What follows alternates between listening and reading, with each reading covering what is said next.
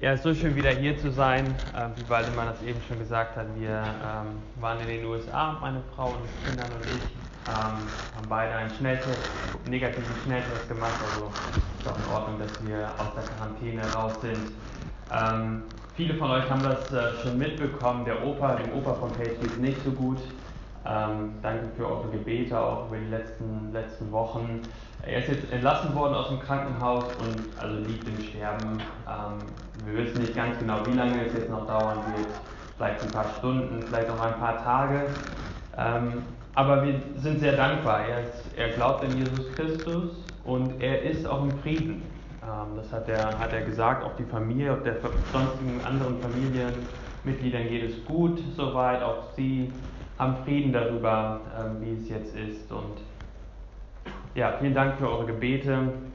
Betet weiter für, auch für Paige. Ähm, sie, wir hatten erst überlegt, dass sie tatsächlich heute Morgen schon wieder zurückfliegt, haben das aber gesagt, das wäre ein bisschen zu anstrengend für sie ähm, und gucken jetzt einfach, wann er stirbt, wann die Beerdigung ist und eventuell will Paige dann nochmal rüberfliegen zur, zur Beerdigung.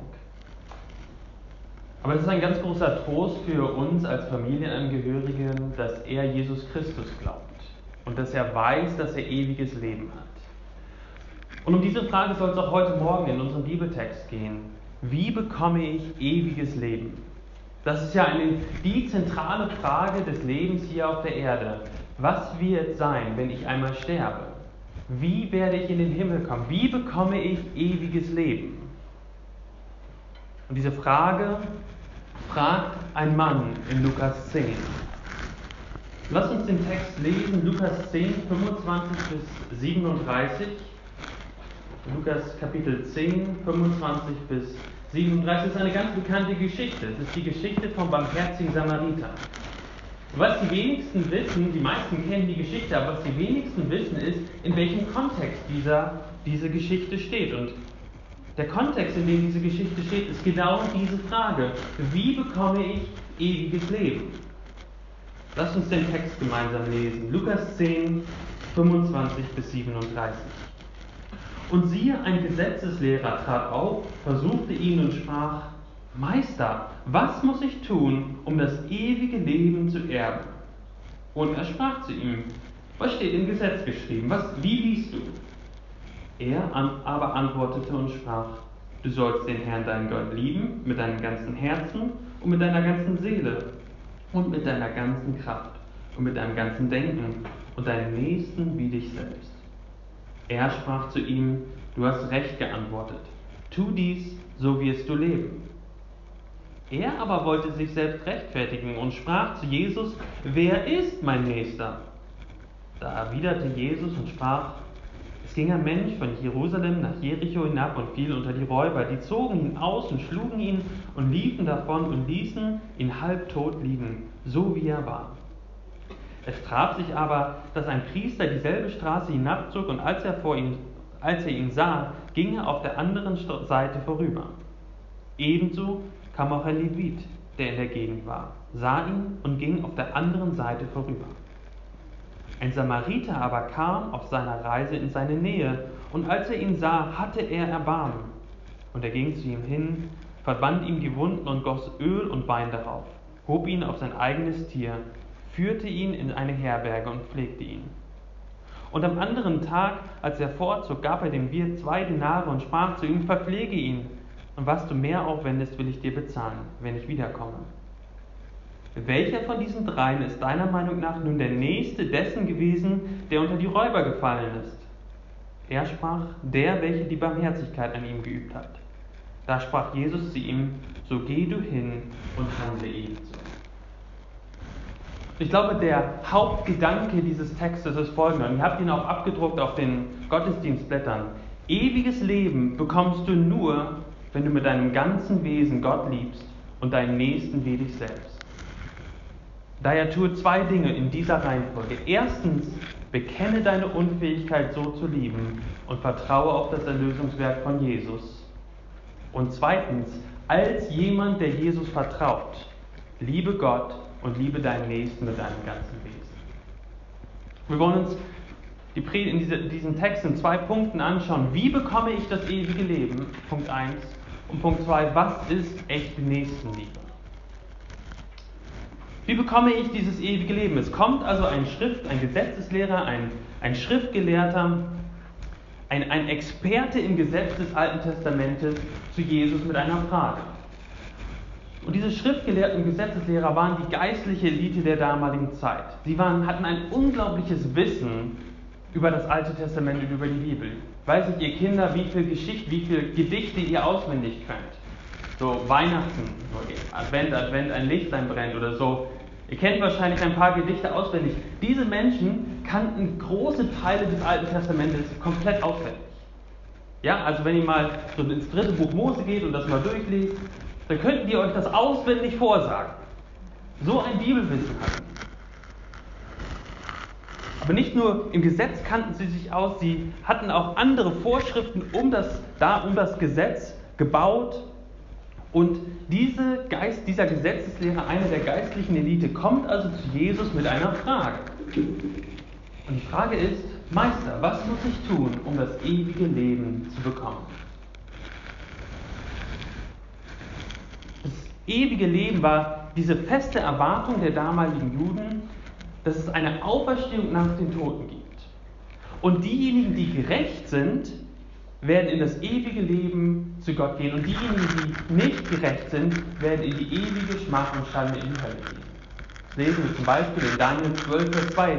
Dort steht, und viele von denen, die im Staub der Erde schlafen, werden aufwachen. Die einen zum ewigen Leben, die anderen zur ewigen Schmach und Schande. Zwar diese feste Erwartung, dass es eine Zweiteilung gibt nach dem Tod, das ewige Leben bei Gott für die Gerechten und die Verdammnis in der Hölle für die Ungerechten. Das ist das, was uns die Bibel durchgehend offenbart und ganz deutlich macht, dass es ein Leben nach dem Tod gibt. Und das ist das Erste, was wir, wo wir anhalten müssen, hier und heute und heute Morgen, wo wir uns fragen müssen, glauben wir das? Glaubst du das? Glaubst du, dass es ein Leben nach dem Tod gibt? Oder glaubst du, dass danach nichts kommt und einfach alles aus ist? Vielleicht hast du noch nie so richtig drüber nachgedacht oder vielleicht denkst du dir auch, das ist eigentlich ziemlich egal, ob es nun ein Leben nach dem Tod gibt oder nicht. Ich kann es irgendwie nicht genau wissen versuche irgendwie ein aufrichtiges und gutes Leben hier auf der Erde zu leben. Aber tief in unserem Herzen sehnen wir uns alle danach, ob wir jetzt an Jesus glauben oder nicht. Tief in unserem Herzen sehnen wir uns danach, dass dieses Leben nicht alles ist. Wir sehen die Schönheit der Welt und doch wissen wir, dass etwas ganz fundamental kaputt ist. Ich weiß nicht, wer von euch Planet Erde liebt. Ich, ich liebe das, die, die Schönheit der Erde zu sehen und die Tiere und all das, was, was Gott so wunderbar geschaffen hat. Und dann fahre ich über die Autobahn und sehe ein totes Reh da liegen. Und ich, ich, ich weiß, ein Reh ist gemacht fürs Leben, nicht gemacht, um tot auf der Straße zu liegen. Irgendetwas ist ganz fundamental kaputt in dieser Welt, dass ein Reh tot auf der Straße liegt. Oder dass ein Opa im Sterben liegt. Wir Menschen sind zum Leben geschaffen. Der Tod gehört eigentlich nicht dazu. Doch es ist richtig zu sagen, der Tod gehört zum Leben hier auf der Erde. Der Tod gehört zum Leben, zu der Realität, in der wir hier und jetzt leben, in der Realität auf der Erde nach dem Sündenfall. Der Tod gehört dazu. Wir werden alle sterben. Und doch der Tod etwas Fremdes, etwas, was eigentlich in der Originalplanung Gottes nicht dazugehört. So sehnen wir uns nach Wiederherstellung und Heilung in unserem Herzen. Einen Ort, an dem alles gut ist. Nicht nur ein Ort, wo wir ewig leben. Manche Leute wollen ja gar nicht ewig leben, weil sie es nicht aushalten in diesem Leben. Aber der, der Ort des ewigen Lebens, der Himmel, den, den die Bibel beschreibt, ist nicht nur ein Ort, wo man ewig lange lebt sondern in dem alle Probleme, alles, was uns Sorgen macht, alles, was uns Kummer bereitet, weg sein wird. Ein Ort, in dem wir Erfüllung in ganz tiefen Sinne erfahren werden. Ein Ort, an dem wir uns, nach dem wir uns sehnen und ausstrecken sollten. Das ist der Himmel, auf den wir zugehen. Und auf diesen, auf diesen Ort, auf diesen Ort der Wiederherstellung und Heilung, danach sehen wir uns. Jeder Mensch. Und in der Offenbarung lesen wir von diesem, von diesem neuen Himmel und von dieser neuen Erde, wo es keinen Tod mehr geben wird. Ein echtes Paradies. Und diese Sehnsucht in unserem Herzen werden wir niemals ohne Gott wirklich stillen können. Wir können es versuchen. Mit allen möglichen Dingen können wir unsere, unser Leben vollstopfen. Aber es wird diese tiefe Sehnsucht nicht stillen. Es kann nur Gott. Und vollständig wird diese Sehnsucht erst dann gestillt werden, wenn wir zusammen mit Gott auf der neuen Erde unter dem neuen Himmel leben werden. Aber wie können wir denn sicher sein, dass wir an diesen Ort kommen? Wie kann ich ewiges Leben haben? Genau das war die Frage des Gesetzeslehrers. Und wenn wir nochmal in den Text reinschauen, der Gesetzeslehrer ist nicht auf einer ehrlichen, aufrichtigen Suche nach der Wahrheit. Was lesen wir in Vers 25? Er versuchte ihn. Also dieser Gesetzeslehrer hat diese Frage gestellt, um Jesus eine Falle zu stellen. Der Lehrer dachte wahrscheinlich, dass er Jesus in die Enge getrieben hätte. Was muss ich tun, um ewiges Leben zu bekommen? Nun, wenn Jesus sagt, weißt du, ein Mensch muss gar nichts tun, dann hätte dieser Gesetzeslehrer auf Daniel gezeigt und gesagt, hey, aber Daniel steht, nur die Gerechten werden das ewige Leben bekommen. Und wenn Jesus gesagt hätte, man muss das Gesetz einhalten, dann würde der Gesetzeslehrer auf all die Situationen hinweisen, in denen Jesus das Gesetz nach seiner Meinung nicht eingehalten hat. Jesus hat andauernd am Sabbat geheilt. Ein, großes, ein großer Verstoß gegen das Gesetz, so wie die damaligen Gesetzeslehrer es ausgelegt haben. Also was würde Jesus sagen?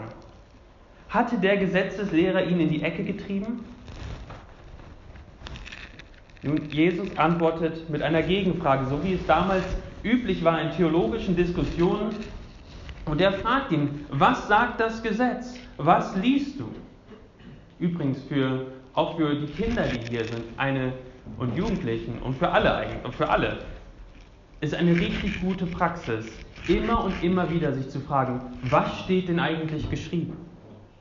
Bei all den Dingen, die wir hören, auch von, von mir hier vorne, von denen, die hier vorne sind oder was auch immer für Stimmen ihr in der Welt hört, geht immer wieder zurück zum Wort Gottes und prüft es. Jesus fragt also, was sagt das Gesetz? Was liest du? Und der Gesetzeslehrer antwortet dann in Vers 27, du sollst den Herrn, deinen Gott, lieben mit deinem ganzen Herzen, mit deiner ganzen Seele, mit deiner ganzen Kraft und mit deinem ganzen Denken und deinen Nächsten wie dich selbst. Wir sprechen hier von diesem Doppelgebot der Liebe. Liebe zu Gott und Liebe zu dem Nächsten. Und was sagt Jesus dann in Vers 28? Du hast recht geantwortet. Tue dies so wirst du leben. Aber jetzt kommt ja die Frage nach der Auslegung. Was bedeutet es denn, Gott zu lieben? Und auch ganz besonders, was bedeutet es, seinen Nächsten zu lieben? Weil die Gesetzeslehrer von damals haben gewisse Einschränkungen gemacht. Nicht jeder Mensch war ein Nächster. Ja, zum Beispiel ein Samariter war kein Nächster, dem hat man nicht geholfen. Also die geistliche Elite hatte so Begrenzungen eingebaut in der Definition von einem Nächsten. Und auf einmal sieht dieser Gesetzeslehrer hier in unserem Text, dass es als ob so aussieht, als ob er das Gesetz nicht einhalten würde. Also dieses, dieser, dieses allumfassende, diese allumfassende, diese allumfassende Aussage, liebe deinen Nächsten, da muss man jetzt aber noch ganz genau definieren, wer denn jetzt dazugehört. Und deswegen sagt er in Vers 29, er aber wollte sich selbst rechtfertigen und sprach zu Jesus, und wer ist mein Nächster? Seht ihr, was er da tut? Er versucht, das einzugrenzen, die Gruppe von Menschen, um die er sich kümmern soll, damit er gut dastehen kann.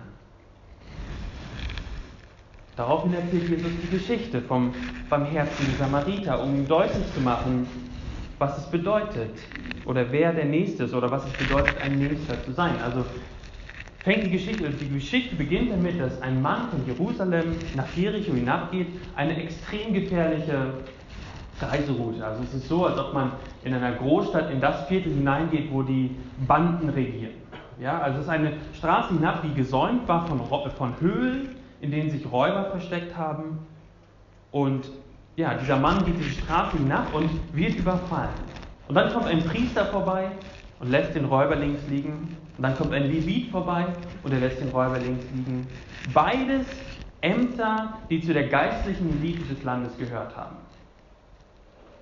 Beide, die doch eigentlich das Gesetz Gottes hochgehalten haben, sind an diesem verletzten Mann vorübergegangen. Und dann, dann kommt ein Samariter. Und wir denken, naja, Samariter, das ist irgendwie halt von einer anderen, von einer anderen Volksgruppe irgendwie. Aber die damaligen Juden, wenn sie, als sie das gehört haben, ein Samariter kam vorbei. Dieses Wort, diese Volksgruppe oder diese, ja, diese Volksgruppe der Samariter, das war das waren Leute, die verhasst waren unter den Juden. Die Samariter hatten sich früh mit den Völkern der anderen damaligen Völker Kanaans vermischt, haben angefangen, andere Götter anzubeten und waren verhasst. Und ein solcher Samariter kommt jetzt und was tut er? Er leistet radikale Nächstenliebe. Er verändert seine Reiseplanung, er benutzt seine eigenen Mittel, um ihm zu helfen, er investiert viel Zeit, er stellt am Ende sogar einen Blanko-Check aus und sagt, was auch immer du noch an Ausgaben hast für diesen Verletzten, ich werde das übernehmen. Er leistet radikale Nächstenliebe. Erinnert euch, was war die Frage des Gesetzeslehrers? Die Frage war, wer ist mein Nächster? Nenne mir eine Liste von Menschen, zu denen ich gut sein muss. Und interessanterweise beantwortet Jesus die Frage nur indirekt. Was sagt er dann in Vers 36? Welcher von diesen dreien ist deiner Meinung nach nun der nächste dessen gewesen, der unter die Räuber gefallen ist? Seht ihr, was Jesus tut? Er gibt ihm keine Liste von Menschen, sondern er dreht die Frage wieder auf den Kopf und sagt, sei du ein Nächster jedem Menschen, den du in Not, in Not, in Not siehst. Werde du zu einem Nächsten für jeden Menschen, den du in Not leiden siehst. Und so wiederholt Jesus oder der, der, der Pharisäer gibt, der Gesetzeslehrte gibt die richtige Antwort und sagt in Vers 37, der, welcher die Barmherzigkeit an ihm geübt hat. Also gibt die richtige Antwort und Jesus sagt ihm, okay, so geh du hin und handle ebenso. Jesus hat ihm ganz klar aufgezeigt, wie man jetzt ewiges Leben bekommt. Wie bekommt man ewiges Leben, indem man Gott von ganzem Herzen liebt? Und so wie der Samariter zu einem echten Nächsten wird, egal wer gerade in Not ist. Das ist die Antwort von Jesus. Wenn du schon länger Christ bist, länger im Glauben bist und viele Predigten gehört hast, dann ist das vielleicht nicht gerade die Standardantwort, die du erwartet hättest. Ich dachte, ich bekomme das ewige Leben durch Glauben allein, ohne Werke. Sagt Paulus das nicht immer und immer wieder? Aber Jesus bestätigt doch hier in unserem Text, dass das ewige Leben tatsächlich durch das Einhalten des Gott Doppelgebotes der Liebe erreicht werden kann. Ganz offensichtlich sagt Jesus, dass das ewige Leben nur der haben kann, der Gott mit seinem ganzen Wesen liebt und seinen Nächsten wie sich selbst. Wenn es dir wie, wie mir geht und du in dein Herz reinschaust, da muss ich sagen, ich liebe Gott nicht immer so mit meinem ganzen Wesen. Wie oft treffe ich Entscheidungen, ohne Gott einzubeziehen? Wie oft suche ich Sicherheit und Zufriedenheit in anderen Dingen als Gott allein? Wie oft mache ich faule Kompromisse? Wie oft suche ich nach Ausreden, um anderen Menschen nicht helfen zu müssen, anstatt ins Gebet zu gehen und Gott konkret zu fragen, wie ich helfen kann? Ich, ich, ich bin viel schneller dabei zu sagen, der hat sich da selbst reingeritten. Muss ich irgendwie selbst helfen. Manchmal suchen wir aber auch gar keine Ausreden. Wir sind einfach so beschäftigt mit uns selbst und mit unserem Leben, dass wir die Not der Menschen um uns herum überhaupt nicht wahrnehmen. Und manchmal sind wir so beschäftigt, dass wir die Not nicht einmal bei denen sehen, die uns gegenüber sitzen im Büro oder heute im Zoom-Call oder sogar bei denen, die bei uns im eigenen Haus wohnen. Kennst du die Nöte der Menschen, die um dich herum sind? Dann müssen wir doch oft bekennen, dass wir uns nicht die Zeit nehmen, um Menschen wirklich kennenzulernen, um ihre Nöte kennenzulernen, um ihnen dann zu helfen. Aber wer kann dann ewiges Leben haben? Wenn das die Anforderungen sind für das ewige Leben, wer kann dann ewiges Leben haben? Ich glaube, eine Absicht dieses Textes ist uns aufzuzeigen, dass wir es niemals bekommen können aus uns selbst heraus. Wir können nicht so gut leben, Gott nicht so lieben, wie wir müssten, nicht so gut unsere Nächsten lieben, wie wir sollten, um ewiges Leben zu bekommen. Kein Mensch konnte das, außer einer. Ein Mensch hat es vollkommen getan.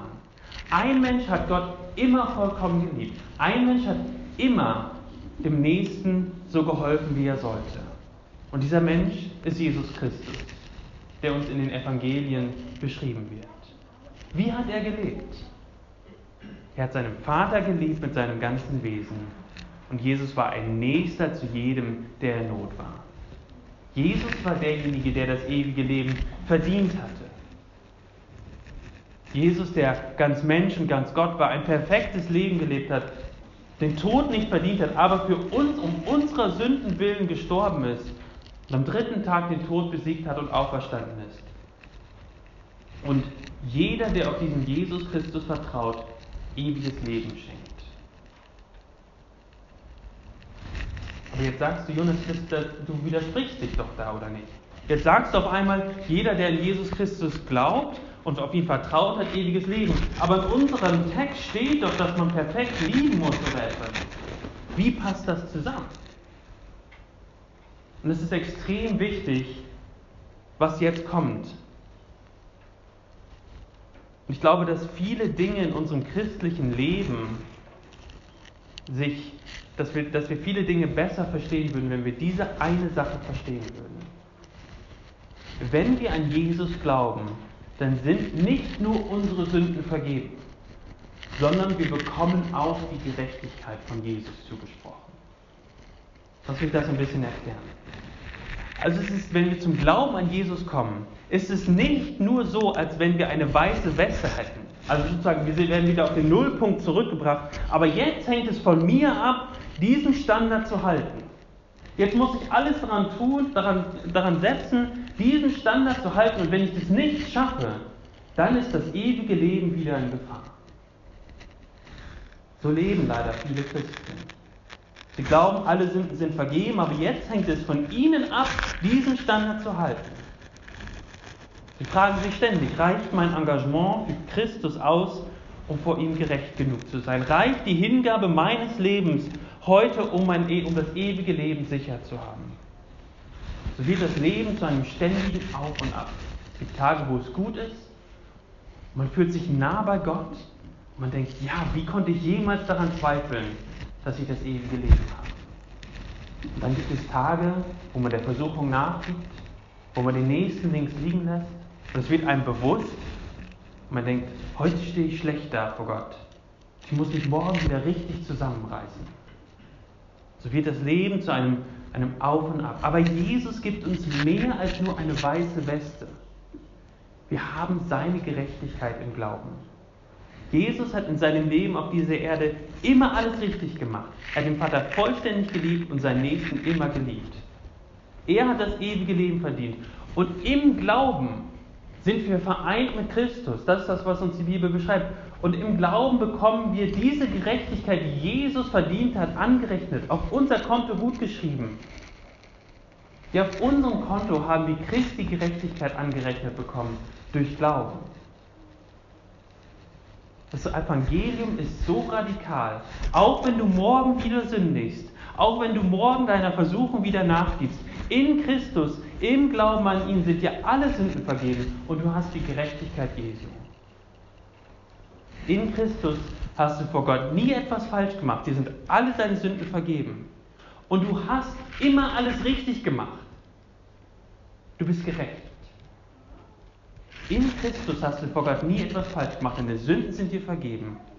Und du hast immer alles richtig gemacht. Steht hier?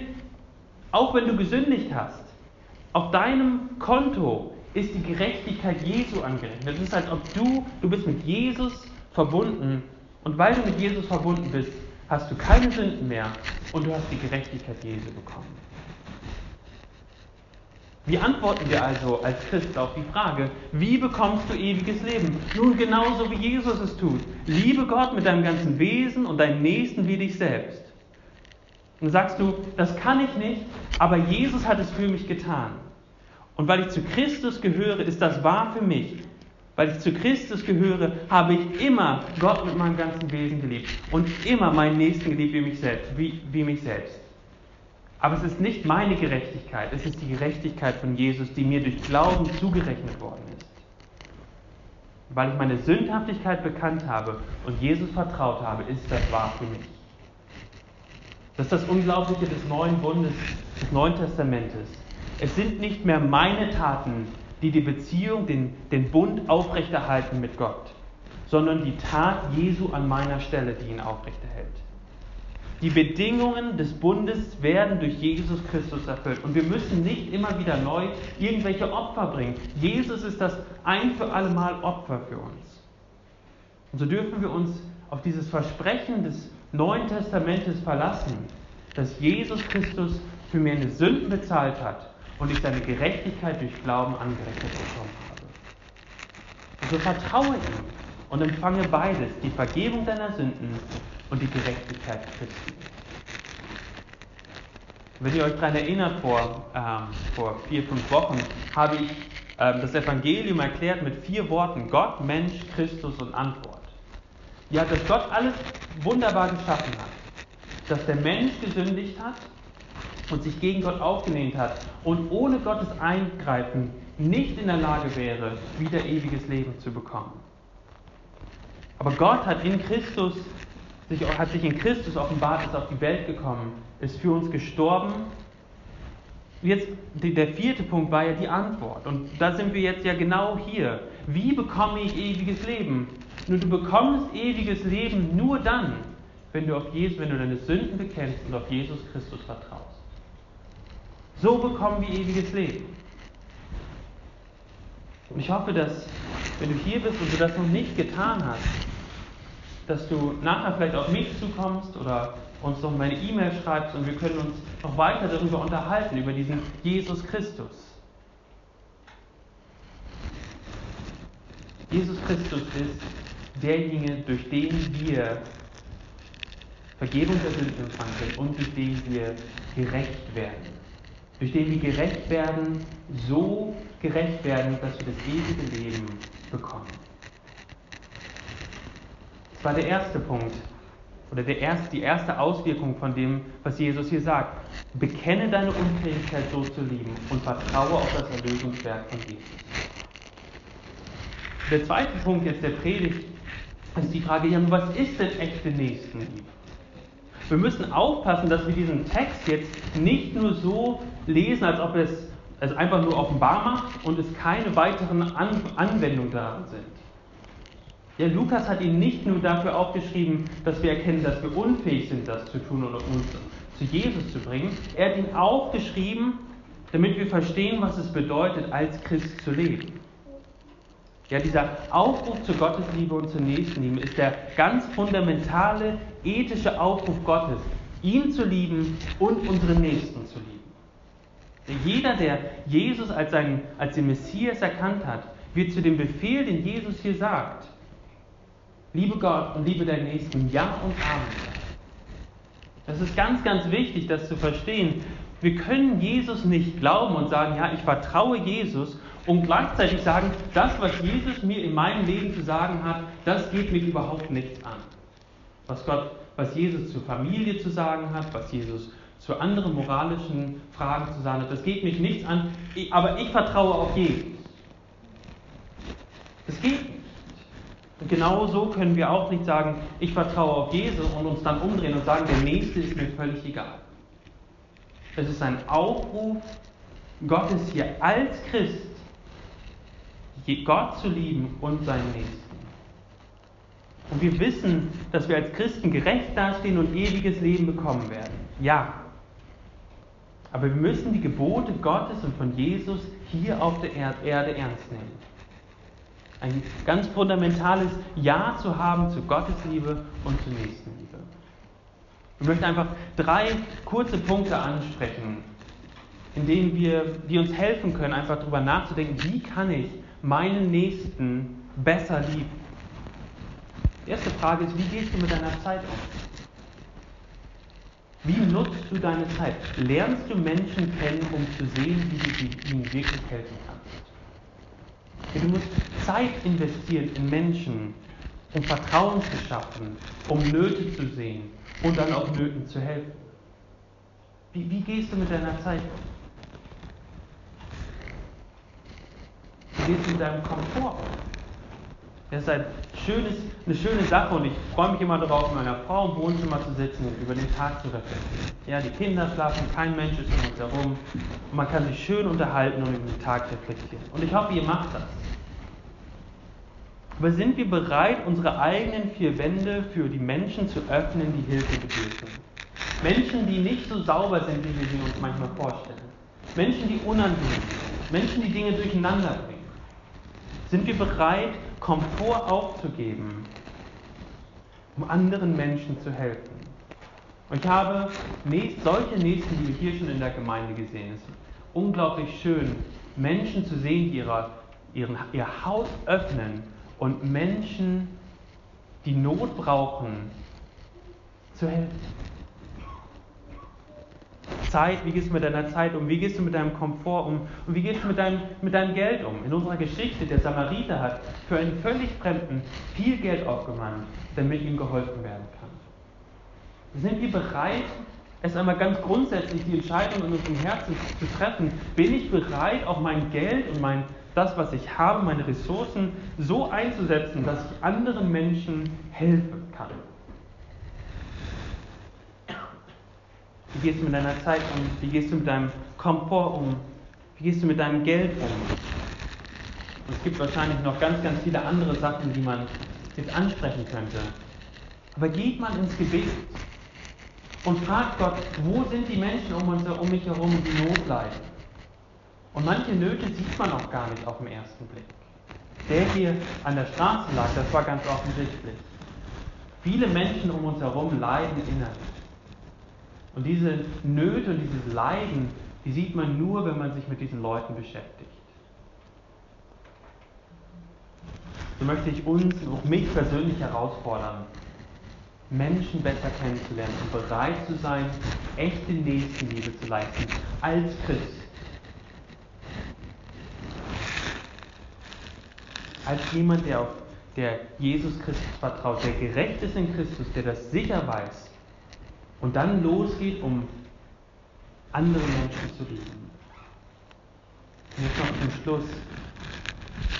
Wie gehen wir damit um? Vielleicht hörst du das und du weißt, ja, du bist Christ, aber du weißt immer noch, dass du so oft Gott nicht liebst und den anderen links liegen lässt. Was machen wir damit, wenn wir das merken als Christen? Muss da, darf dieser wunderbare Prozess von Buße, Glauben und Neuausrichtung wieder, wieder ansetzen. Wir dürfen wieder neu Gott bekennen, ich habe wieder mein, meine Bedürfnisse, mich mehr geliebt als meinen Nächsten. Ich darf wieder neu die Versprechen Gottes in Anspruch nehmen und sagen, ja, das stimmt, ich bin ein Sünder, aber Jesus Christus hat mich für mich bezahlt und ich habe in, im Glauben an Jesus Christus die Gerechtigkeit Gottes angerechnet bekommen. Und dann darf ich mich wieder neu ausrichten. Ich darf sagen, okay, ich darf jetzt weitermachen. Ich darf wieder mich näher neu ausrichten und überlegen, wie kann ich meinen Nächsten, wie kann ich Gott lieben, wie kann ich meinen Nächsten lieben. Und all das findet auf dieser sicheren Grundlage des Evangeliums statt. Ja, du brauchst vor der Sünde morgen keine Angst haben. Im Sinne von, was wird Gott wohl tun, wenn ich morgen wieder andere Dinge mehr liebe als Gott? Was wird Gott wohl mir morgen im ewigen Leben, mit meinem ewigen Leben tun, wenn ich morgen wieder meinem Nächsten nicht so liebe wie mich selbst? Du brauchst keine Angst haben, weil du auch heute schon weißt, dass die Gnade Gottes morgen für deine Sünden ausreichen wird. Das darf dir ganz tiefe Ruhe auch heute, heute Morgen dir geben. Die Gnade Gottes wird auch morgen und nächste Woche und nächstes Jahr für deine Sünden, die du dann tun wirst, ausreichen. Das ist das Versprechen, was wir in der Bibel haben. So darf dieser Text ein Text sein, an dem wir Buße tun können. Den, den wir merken dürfen, ich lebe nicht so, wie Gott es sich vorstellt. Darf mein Herz überführen und ich darf bekennen, bestimmt. Und es darf dann ein Text sein, der uns darüber hinaus hinzeigt zu Jesus, der meine Sünden vergeben hat und der mir die Gerechtigkeit, dessen Gerechtigkeit ich durch Glauben angerechnet bekommen habe. Und es darf dann als drittes ein Text sein, um meine Prioritäten neu zu ordnen.